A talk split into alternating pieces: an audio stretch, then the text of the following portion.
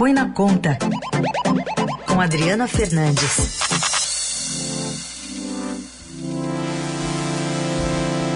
Oi, Adri, bom dia. Bom dia, Carol e Raíssa e os ouvintes da Dourada. Bom dia.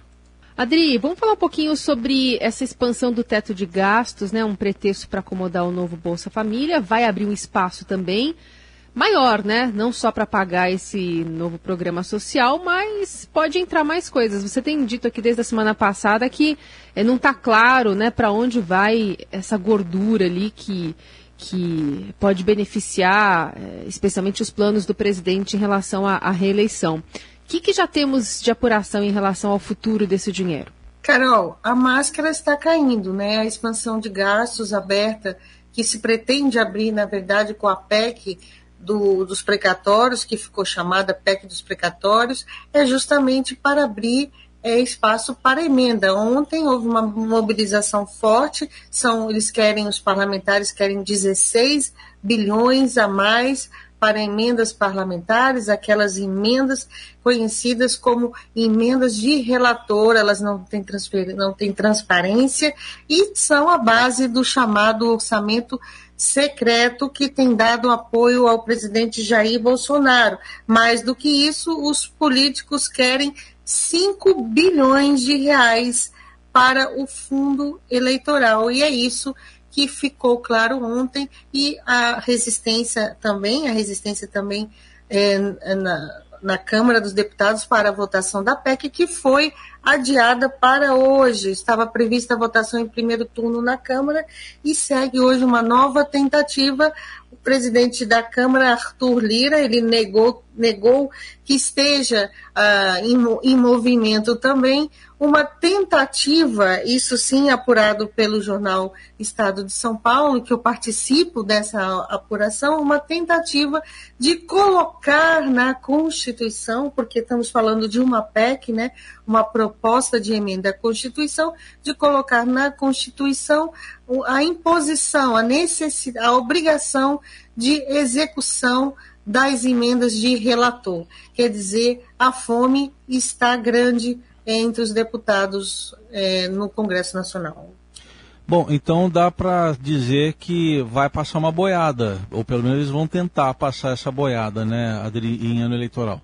Exatamente, e um, uma boiada grande, mas há resistência, os partidos da oposição, eles se, eles se reuniram e, de, e, não, e avisaram que vão votar contra a PEC dos precatórios. Isso é, o, o, líder da oposição, Alessandro Molon, disse que não está claro para onde vão esses recursos, essa abertura, e nem garantia, e nem há garantia de que essa abertura de espaço orçamentário vá financiar os programas social, o programa social do governo. Então a resistência aumentou e há entre o, o, grupos de parlamentares, Heisen, também preocupados com é, a posição do Tribunal de Contas da União, é, que tem mostrado grande preocupação com essas emendas de relator, justamente que tem, que tem levado esse movimento, essa tentativa de colocar essas emendas de relator na Constituição. Então, é um, é um estique-puxa é, muito grande mas você vê um movimento muito forte uh, do, dos parlamentares de ampliar né, a sua fatia no orçamento da União. E, e, mais do que nunca não há uma preocupação genuína com o nosso com o programa, né, programa social, com o programa com assistência é, à população que está precisando e que foi tema um pouco um, alguns minutos atrás de você, Heisen, e da Carol aqui na Rádio Dourado. Adri, é, só para a gente lembrar aqui o nosso ouvinte, a gente está falando de um Auxílio Brasil que tem uma previsão aí de custar 47 bilhões de reais dentro do, da PEC dos precatórios e uma estimativa é, de, de, de se economizar de cerca de 90 bilhões. Então sobra uma fatia maior que esses 16. Para onde vai ir esse restante do dinheiro? Então, vai para essas emendas parlamentares, é, para o fundo eleitoral, para outras, outra, há também uma tentativa de aumentar recursos é, para para obras, né? Não só, não só dessas emendas. Então, é esse que é o jogo, né? Tá um vale tudo é, nessa, nessa PEC, né? Dos precatórios, é uma oportunidade dos, dos políticos incluírem várias coisas. Já teve, há umas duas semanas, eu comentei aqui que é, essa PEC também abraçou um refis né, de, de, dívida das prefeituras, dívidas previdenciárias da prefeitura vão poder ser alongadas com muito desconto. Então, é uma PEC que já pode ser chamada assim de PEC da, do trem da alegria. Odri, aliás, hoje você traz, é, junto com a Ediana é, Tomazelli no Estadão, é, quantas vezes, né, pontuando quantas é, vezes o governo ignorou sugestões que teriam protegido o teto de gastos ao longo é, desse governo, né, ao longo dos últimos anos. E não, olha, não dá para contar numa mão, né? Não, só muitas vezes houve, pelo menos daquelas que a gente conhece de verdade, né? Porque tem tentativas de bastidores, essas foram as que foram descobertas e depois desmontadas, oito tentativas, né? E cinco é, vezes em que o teto é, realmente foi alterado, porque essa mudança na PEC não é a primeira mudança, o pequeno drible, mas é o maior e é aquele que os economistas dizem que perdeu a credibilidade, né? perdeu o teto de gastos, perdeu a credibilidade como âncora das contas públicas. Âncora, por quê, Carol? Âncora é porque dá uma, dá uma, uma, um rumo de que as despesas vão ser controladas.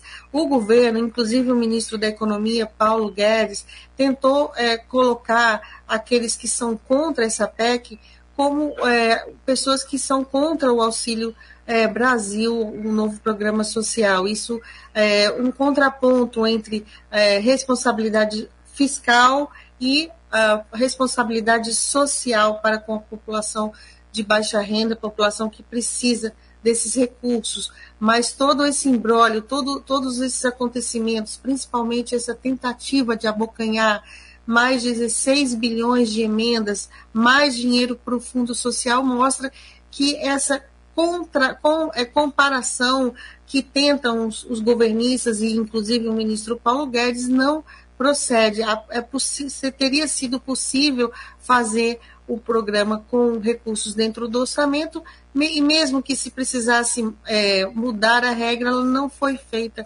com transparência necessária. Por isso, é, a fala de muitos de que se trata de uma mudança de populismo fiscal, populismo para a eleição. Então, é isso que colocou em xeque né, a regra fiscal, tanto que hoje a gente está vendo uma piora que parece, tudo indica, permanente do, das condições financeiras de câmbio, juros e também ah, com impacto na inflação e vamos ver é, ainda essa semana, vamos ver como que o Banco Central, né, que tá, está para decidir a, a nova taxa de juros do Brasil vai reagir a essa piora a, do mercado. Então, essa contradição, essa tentativa de contradição do, da responsabilidade fiscal com é, responsabilidade social não é verdade e, e o, o, o, essa a reportagem né, mostrando que querem mais emendas, que querem mais fundos no fundo eleitoral, é uma prova desse movimento. Muito bem, Adriana Fernandes ajudando a gente a entender esse trem da alegria. Você sabe que eu lembrei quando você falou, Adri, de uma música que eu gostava que era Piuí Abacaxi. Mais ou menos por aí, né? É, Carol, trem da alegria a gente usava aqui muito em Brasília, jornalistas, quando é, a, a, queriam a, mudar a legislação para incluir é, servidor, servidores que não tinham é, passado no concurso público, né? Era uma, uma expressão muito, muito, muito usada em Brasília no passado, mas uhum. eu fiz aí uma, uma mudança e acho que, estamos vivendo uma nova era, né? De trem da alegria aqui é, em Brasília. Um e, e, sem, e os políticos ignorando, né? Ignorando a situação do Brasil. O abacaxi fica para nós. Exatamente. O Piauí não.